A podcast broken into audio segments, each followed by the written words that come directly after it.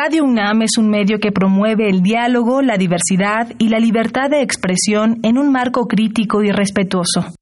Los comentarios expresados a lo largo de su programación reflejan la opinión de quien los emite, mas no de la radiodifusora.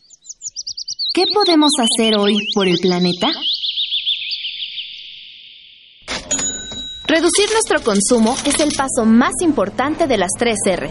De este modo, disminuimos el gasto de materias primas, así como el aporte de CO2 a la atmósfera. Antes de realizar una compra, pregúntate si realmente necesitas lo que estás a punto de adquirir. Aparte de cuidar el planeta, empezarás a notar cambios también en tu economía.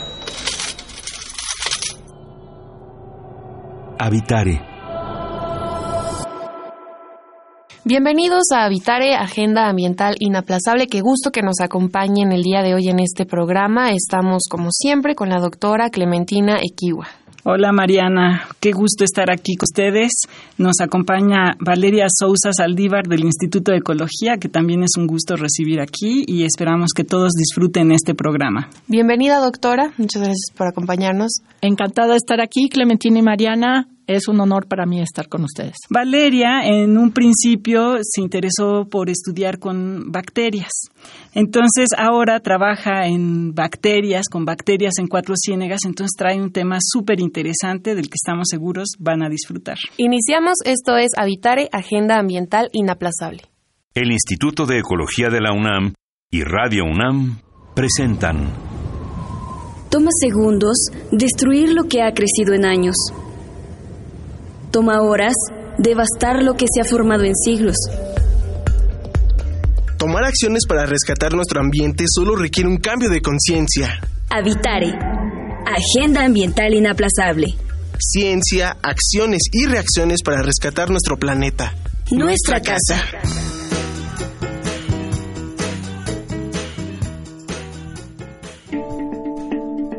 Ecoefemérides. Hoy vamos a hablar del 16 de mayo, fecha en la que se celebra el Día Internacional de la Luz. Esta festividad fue instaurada por la UNESCO a partir de la celebración del Año Internacional de la Luz y las tecnologías basadas en la luz en 2015. Consideramos que es un día muy importante debido a lo básico que es la luz en nuestras vidas. Es esencial para el desarrollo de la vida en la Tierra desde el punto de vista biológico y ecológico. No importa a qué nivel ni en dónde terrestre, aérea, marina, en todas ellas es esencial y primordial contar con ella. Sin ella no tendríamos el desarrollo de la fotosíntesis por parte de las plantas que controlan y transforman el CO2 en oxígeno. Esto es esencial para el desarrollo de nuestra vida. Por supuesto que no hay que abusar ni de la tecnología basada en la luz ni de la luz como tal, en particular la artificial. Estamos celebrando en realidad la luz natural, la luz del sol que nos está ofreciendo una gama muy grande de un espectro solar que va desde los rayos gamas pasando por el ultravioleta y el infrarrojo, que aunque nosotros no los vemos, los organismos, en particular las plantas, lo utilizan para su desarrollo diario. Sea pues un día muy importante para festejar, celebrar y tomar conciencia de la importancia de la luz en nuestras vidas. Estamos en Habitare, nuestra casa. Gracias por seguir con nosotros en Habitare. Valeria, por favor, cuéntanos acerca de este interesante lugar. Si tú te metes a buscar en internet Cuatro Ciénegas, lo primero que te aparece es una inmensidad de, ofertas para hacer turismo, ¿no? Ir a conocer, etcétera. Pero cuéntanos acerca de la importancia de este lugar. Cuatro Ciénegas es un oasis en medio del desierto y uno lo ve desde Google Earth como una mariposa blanca y uno no esperaría muchas cosas de una mariposa blanca porque la productividad en el planeta está asociada precisamente a las cosas verdes. Y un lugar blanco pues no tiene mucha productividad por definición si lo uno lo ve desde el espacio. Sin embargo, Cuatro Ciénegas es probablemente el lugar más diverso del planeta. Y eso lo digo después de 20 años de estudiarlo con todo tipo de herramientas moleculares. Y no es nada más diverso en bacterias, que es mi tema favorito, sino es también muy diverso en animales y en plantas y en hongos y en lo que busques. Y una prueba de esa enorme diversidad es que es el lugar más diverso de virus del planeta y los virus son los cazadores más feroces del mundo, como ustedes saben, porque nos enfermamos con ellos. Y esta enorme diversidad se debe a que Cuatro Ciénegas es una máquina del tiempo que guardó el pasado desde el hace una vez y es tan diverso porque ha tenido mucho tiempo para diversificarse. Y las, los linajes, sobre todo bacterianos de Cuatro Ciénegas, no se extinguieron como en otros lados y son testigos de al menos seis grandes extinciones. Y la última es la nuestra, ¿Cómo fue que llegaste ahí a, estudiar a ese lugar? Porque pues siempre piensa uno en un desierto, ¿por qué va a ir a trabajar a un desierto que es tan alejado de lo que estamos acostumbrado, acostumbrados, como dijiste, al, a lo verde, ¿no? ¿Por qué llegar a un desierto tan, bueno, ahora sabemos tan especial como el de Cuatro Ciénegas? ¿Cómo fue que llegaste? En realidad yo no busqué a Cuatro Ciénegas, Cuatro Ciénegas me encontró. Eh, la NASA llegó tocando a nuestra puerta porque resulta que Cuatro Ciénegas es el lugar más diverso en unas comunidades que hicieron de este planeta un planeta azul. Antes era anaranjado. Y esas comunidades bacterianas se llaman estromatolitos. Y en Cuatro Ciénegas, estos estromatolitos viven en las pozas color azul caribe y estas criaturas son las que generaron el planeta a lo que es ahora. Sin ellas no estaríamos aquí platicando. Ellas crearon las condiciones para que este planeta fuera habitable para los organismos grandes y solamente sobreviven en, pocos lugares donde las algas no les ganen el sol, porque estos organismos, igual que todos los organismos del remoto pasado, vivieron en un mundo donde no había fósforo. Y el fósforo lo que pasa es que está atrapado entre las rocas y es poco frecuente que se encuentre libre y la vida lo, tuvo que liberar desde el principio para poder existir. Si no hay fósforo no hay energía y no hay ADN. Si no hay ADN no hay información. Entonces, desde el origen la vida se tuvo que pelear con las piedras para obtener el fósforo y fueron estos estromatolitos los que hicieron cambios climáticos globales que liberaron el fósforo de las rocas. Pero los estromatolitos que vivieron por 3 mil millones de años encantados sin que las algas les taparan el sol, crecen muy lento. Y cuando llegó el fósforo y le pudieron crecer las algas finalmente, eh, ya no tuvieron chance, solamente sobreviven en lugares donde las algas no pueden crecer y esos son lugares extremos. En el caso de Cuatro Ciénegas es un lugar extremo en cuanto a nutrientes, este nutriente fundamental que es el fósforo. Y así fue las condiciones del mar por miles de millones de años. Y si buscan, NASA busca vida en otros planetas, los otros planetas tampoco van a tener fósforo. Y no tienen tampoco oxígeno. Y tampoco oxígeno, no son bolas azules como la, nuestra planeta Tierra, no es una, es una anomalidad un planeta azul.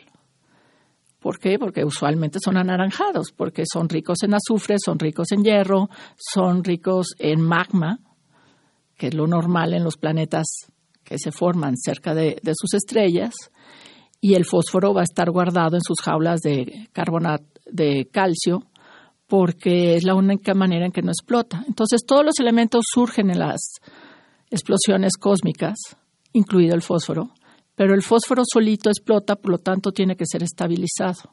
Y eso hace que sea raro en los planetas. Sí, y entonces, bueno, la NASA supongo eh, intentaba entender, si entiende cuatro ciénegas de alguna manera, logra entender si hay posibilidades de tener vida en otros planetas de nuestro sistema solar. Entonces eso lo hace pues muy interesante desde el punto de vista internacional. ¿Cómo fue eh, o cuáles han sido las enseñanzas más importantes que, que has tenido de estudiar en Cuatro Ciénegas? Nos comentas que llevas 20 años, ¿es correcto esto? Es correcto, 20 años de trabajo en Cuatro Ciénegas. La lección uno es que nada es lo que parece o sea, yo esperaba que fuera un lugar muy poco diverso y es el más diverso. La lección dos es que nuestra voz es poderosa. Y cuando empecé a ver que Cuatro Ciénegas iba a morir por el exceso del uso del agua en el desierto, por los pozos que iban a abrir en el Valle de Junto, yo ya para entonces entendía la geología en 2002, este, que si uno dice no y se para enfrente de quien sea y dice no, por aquí no vas a pasar porque vas a matar estas especies. Yo digo no a la extinción de la vaquita marina o digo no a que tumben este bosque. Tu voz es muy poderosa y uno no sabe eso hasta que trata de hacerlo. Es decir, que tú sí piensas que pues la acción individual, lo que siempre se está menospreciado en todos lados, sí tiene un impacto. Importantísimo, es cada uno de nosotros que adquiere una conciencia sobre el futuro, los que somos capaces de cambiar el mundo. El ejemplo más claro es esta niña de 16 años que en Suecia que dijo yo no voy a tomar clases porque es absurdo que me pongan a aprender cosas que no me van a servir para sobrevivir en un mundo que se va a morir. Exactamente. Y ha sido pues líder, líder de millones de jóvenes en este Con toda la razón. Entonces todos somos el cambio. Y yo estoy de acuerdo que el cambio tiene que venir de arriba, pero sobre todo tiene que venir de cada uno de nosotros que adquiere la conciencia. Y ese fue tal vez para mí como persona la lección más importante de Cuatro Ciénegas, el aprender que somos poderosos cada uno como individuo levantando la voz. Y en este tiempo, bueno, que tú ya llevas una amplia trayectoria, nos cuentas acerca del trabajo que has realizado en este lugar. ¿Cómo has visto el interés de las nuevas generaciones en acercarse a esta problemática tan grave? Eh, yo los veo super pilas, son mucho más conectados de lo que fuimos nosotros jamás. Clementina y yo estudiamos en una generación que estaba apenas descubriendo la ecología. Había salido Silent Spring cuando nosotros estábamos en la facultad. Eh, eran las primeras fotos del planeta desde afuera, entendiendo que era una entidad. Fuimos de los primeros que tomaron clases de ecología, que no había cuando nosotros tomamos prepa. Y entonces estas nuevas generaciones están muy conectadas a través de las redes, muy despiertos y más les vale porque se les va a ir el mundo entre las manos si no están despiertos y se vuelven activos al respecto. Mire, en este sentido, si me lo permiten, mi querido auditorio, lo que estamos viendo es que, bueno, las acciones que se pueden hacer, pero esta problemática, si bien la solución viene por parte de sociedad civil, ¿cómo es que se crea la problemática en Cuatro Ciénegas? En Cuatro Ciénegas, en los años 60 y 70, se reparten los derechos del agua y de la tierra a ejidatarios que llegan a Cuatro Ciénegas con esta promesa de agua en el desierto y se empiezan a cultivar primero vid y luego granadas y nogales, lo cual estaba bien, pero luego se empieza a cultivar alfalfa. La alfalfa requiere muchísima agua y además trajeron agua de alfalfa de Tabasco. Entonces en el desierto no llueve y esta alfalfa, todo el agua que requiere viene de, del humedal. Y se hicieron cinco canales que sacan el agua fuera de Cuatro Ciénegas, la exportan casi hasta Monclova, 80 kilómetros afuera. Y esta pérdida de agua lleva desangrando el sistema por un buen rato hasta dejarlo exhausto. Pero además hay varios productores que ponen pozos profundos donde le extraen aún más rápido el agua. Entonces, esta suma de extraer el agua profunda y el agua superficial, no dejarla recargar, que un lugar que era un oasis extraordinario ah, ya no lo es. O sea, queda nada más el 10% del humedal. Bueno, es impresionante lo que nos estás comentando. Por favor, más adelante hay que retomarlo. Hay que hacer una pausa para escuchar esta cápsula de la biodiversidad y yo para seguir hablando del tema. Cuatro Ciénegas, sigan con nosotros. La biodiversidad y yo.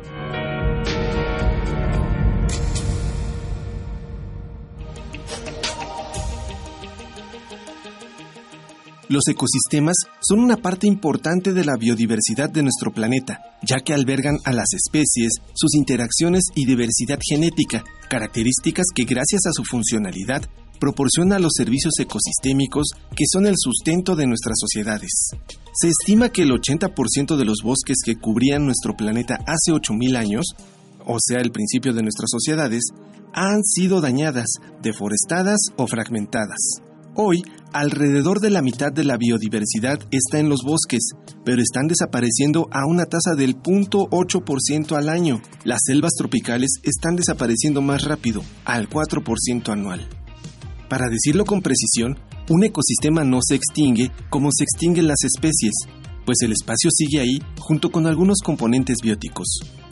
Cuando se extinguen especies, éstas dejan de existir y se pierden para siempre.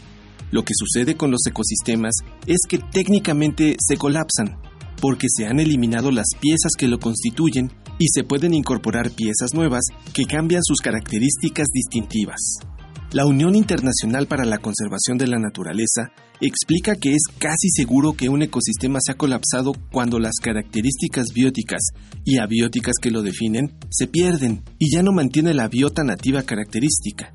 El colapso puede suceder cuando esta biótica nativa característica ya no está en el ecosistema o cuando la función ecológica es severamente alterada. Un ejemplo de biota característica que se desaparece de un ecosistema es cuando eliminas los árboles para sembrar pasto. Un ejemplo de función ecológica alterada es eliminar el agua de las pozas de cuatro ciénegas.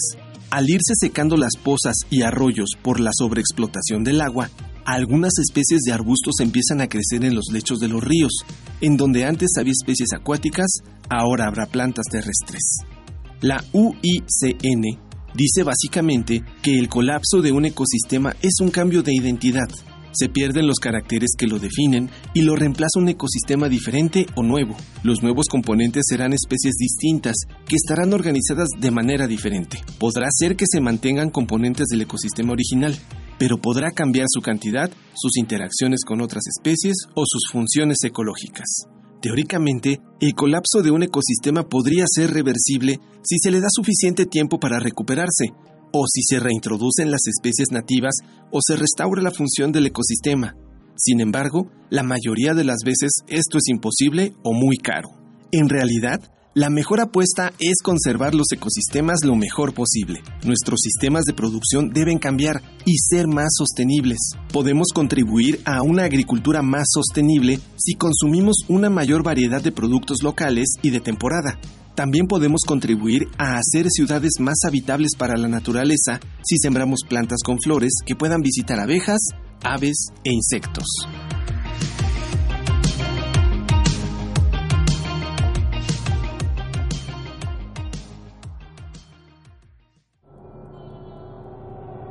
Estamos en Habitare, nuestra casa. Gracias por seguir con nosotros en este programa Habitare, Agenda Ambiental Inaplazable. Nuestra invitada del día de hoy, la doctora Valeria Sousa Saldívar. Doctora Clementina Kiwa, qué impresionante lo que estamos escuchando. Sí, bueno, a mí siempre me sobrecoge el corazón escuchar estas historias, pero siempre es alentador para mí el de estar involucrado con, jóvenes como tú, Mariana, que tienen interés en estos temas. Y bueno, Valeria ha estado haciendo un esfuerzo enorme de involucrar a jóvenes en Cuatro Ciénegas. ¿Por qué no nos cuentas un poquito sobre eso, Valeria? Eso es lo que más gusto me da de mi trabajo en Cuatro Ciénegas, es ir a Cuatro Ciénegas y que los chicos ya están conscientes de qué es lo que están perdiendo tenemos talleres eh, de educación a través del arte con un equipo fantástico que se llama Concentrarte, donde se educan desde kinder hasta sexto de primaria a través de la sensibilidad artística. Y luego los de secundaria ya tienen talleres de ecología y están muy puestos a, tienen sistemas de producción locales, son, son escuelas rurales y están haciendo asesorados por los chicos de bachillerato. Y el bachillerato es el CEBETA 22, que es el bachillerato técnico agropecuario del municipio. Y este, tienen un laboratorio de biología molecular, son parte del inventario total de Cuatro Ciénegas, donde estamos tratando de estudiar alrededor de 100 científicos, incluyendo los chicos de Cuatro Ciénegas, todo lo posible, lo más rápido posible antes de que se muera.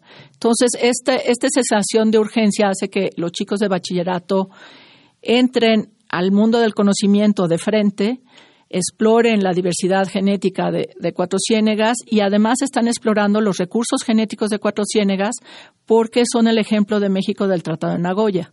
Entonces, estos recursos genéticos que son invaluables en Cuatro Ciénegas, hay miles de antibióticos nuevos, hay soluciones para el cáncer, hay bacterias que hacen que las plantas puedan usar fósforos de diferente manera y eso va a ser invaluable para la agricultura del futuro, ya que se nos está acabando el fósforo que existe en las minas. Entonces, estamos literalmente con la gallina, la madre de todas las gallinas de los huevos de oro, a punto de agonizar y siendo detenida por los chavos de, bachillerato de Cuatro Ciénegas. Además, esta práctica que nos comentas, la práctica eh, pues agrícola y de producción que se tiene en el lugar, entonces las personas ya crean conciencia alrededor del tesoro que tienen ahí. Exacto, y los chicos de bachillerato tienen campos experimentales donde están regando por goteo, inclusive la alfalfa, que los ejidatarios regan por inundación, y este, están proponiendo cultivos alternativos como el nopal y ellos son la punta de lanza del futuro de Cuatro Ciénegas. No me cabe la menor duda de que tiene un gran futuro con esos chicos, pero les tenemos que dar la oportunidad de ser grandes y Cuatro Ciénegas se va a morir antes de que eso pase si el gobierno federal no toma acciones. Claro, una cosa muy importante es efectivamente que siga existiendo ese oasis, De alguna manera, porque si no, la gente empieza a abandonar el lugar y pues menos oportunidades tiene de hacerlo. Entonces, eh, pues qué podrían hacer, eh, por ejemplo, qué debe hacer con agua, ¿no? Específicamente para, para contribuir a, a detener esta barbarie o esta extinción. De hecho, con agua son los únicos que pueden hacer una acción puntual, una que se lo suplicamos. Blanca Jiménez, si estás oyendo este programa, por favor, para mucho las antenas. Necesitamos cerrar todos los canales que están drenando a Cuatro Ciénegas cambiar el uso de agua superficial que tienen los usuarios fuera del valle por uso de agua profunda y que les pongan cinco pozos en sus ejidos, uno por, uno por ejido. Y eso va a hacer que el 80% del agua que se está perdiendo todos los días se quede en el valle.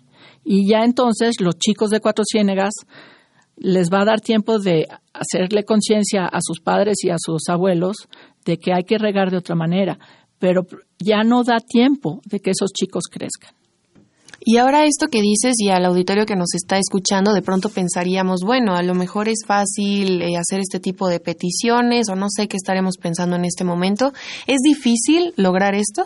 No, pero solamente lo puede hacer ella. O sea, solamente una sola autoridad federal puede regular el uso del agua superficial, que no tiene ninguna regulación, y cambiar los derechos de agua o checar los derechos de agua que tienen estos usuarios.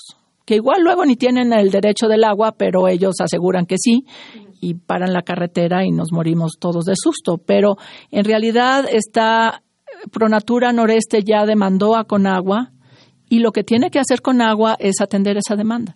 Es momento de hacer una pausa para escuchar esta cápsula acerca de cambio climático. Doctora Clementina Kiwa, cuéntanos por favor de qué se trata. Pues vamos a hablar un poquito sobre este fenómeno del cambio climático y yo creo que es una buena oportunidad para hablar de qué fue lo que sucedió en el cambio que dice Valeria del planeta rojo al planeta azul. Esa fue una especie de cambio climático. Gigantesco. Gigantesco. Y fue muy importante para darle la vida a la Tierra. Perfecto, pues vamos a escuchar de qué se trata y regresamos para seguir platicando con la doctora Valeria Sousa Saldívar acerca de Cuatro Ciénegas.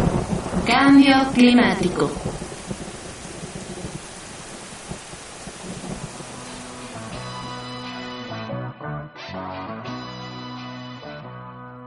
Seguramente en los últimos años has escuchado hablar mucho acerca del cambio climático y la importancia que tienen sus efectos para nosotros y nuestra vida en la Tierra. El cambio climático son un conjunto de variaciones en el estado del sistema climático que dura un periodo de tiempo suficientemente largo hasta que se alcanza un nuevo equilibrio. No todos los cambios climáticos han sido provocados por el hombre. Todos estamos de acuerdo que el oxígeno es fundamental para nosotros y otras formas de vida, pero ¿sabes cómo se originó el oxígeno en la Tierra? La forma diatómica del oxígeno es rarísima en el universo, y el planeta Tierra es una excepción en ello. Esta es una característica muy importante para diferenciar a la Tierra de otros planetas.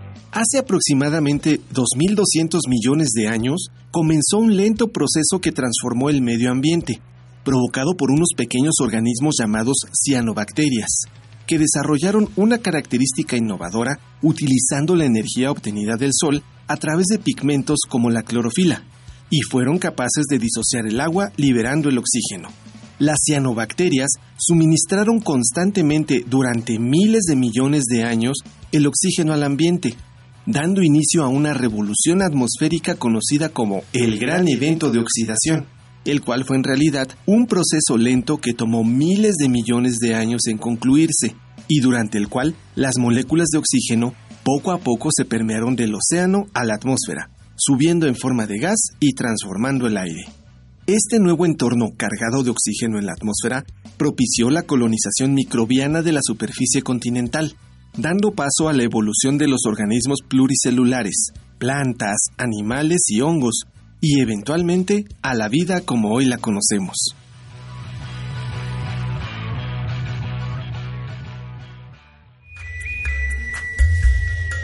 Escuchas Habitare, Agenda Ambiental Inaplazable. Pues ahí está esta cápsula acerca de cambio climático, muy ad hoc, como lo mencionaba la doctora Clementina Equiwa, acerca del tema del día de hoy sobre cuatro ciénegas. Y pues rápidamente, ¿a qué conclusiones podemos llevar de las acciones que son posibles hacer, realizar acerca de este eh, pues inminente catástrofe que tenemos? Necesitamos concientizar al gobierno de la cuarta transformación necesitan darse cuenta de que Cuatro Ciénegas es realmente muy importante, no solo para el país, sino a nivel planetario. Los ojos del mundo están puestos sobre él. Es conocido el mundo perdido de Cuatro Ciénegas por los trabajos científicos que ha hecho todo el equipo. Y realmente no es solamente salvar unos cuantos charquitos azules, como alguien podría pensar, sino es salvar la memoria antigua del planeta, lo cual no es cualquier cosa. Y Cuatro Ciénegas es una singularidad que nos pertenece a México. Nadie más tiene otro Cuatro Ciénegas. No existe otro Cuatro Ciénegas. Entonces es urgente salvarlo y tiene que ser este año o se nos va.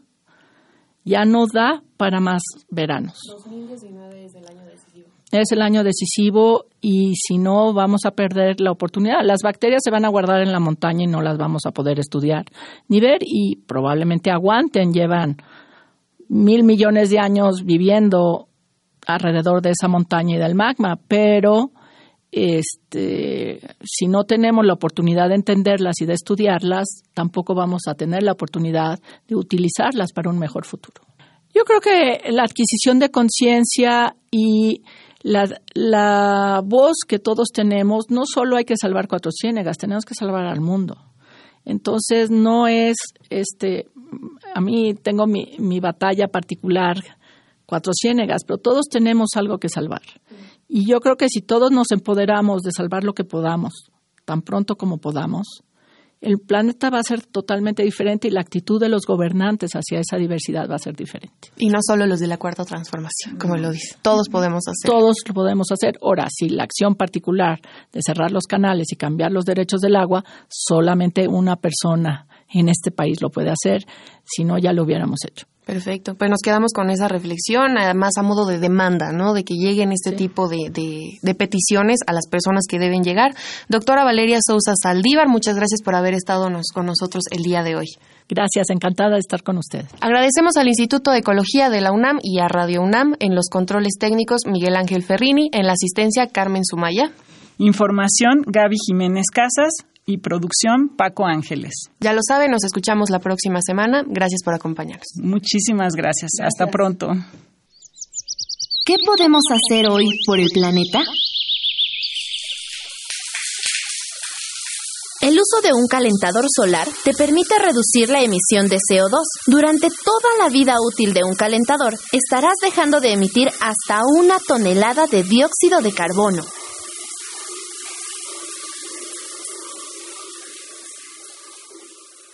Visita ecología.unam.mx para obtener más información sobre el tema de hoy. Y si quieres escuchar todas nuestras emisiones, entra a radiopodcast.unam.mx. Radio UNAM y el Instituto de Ecología de la UNAM presentaron Habitare, Agenda Ambiental Inaplazable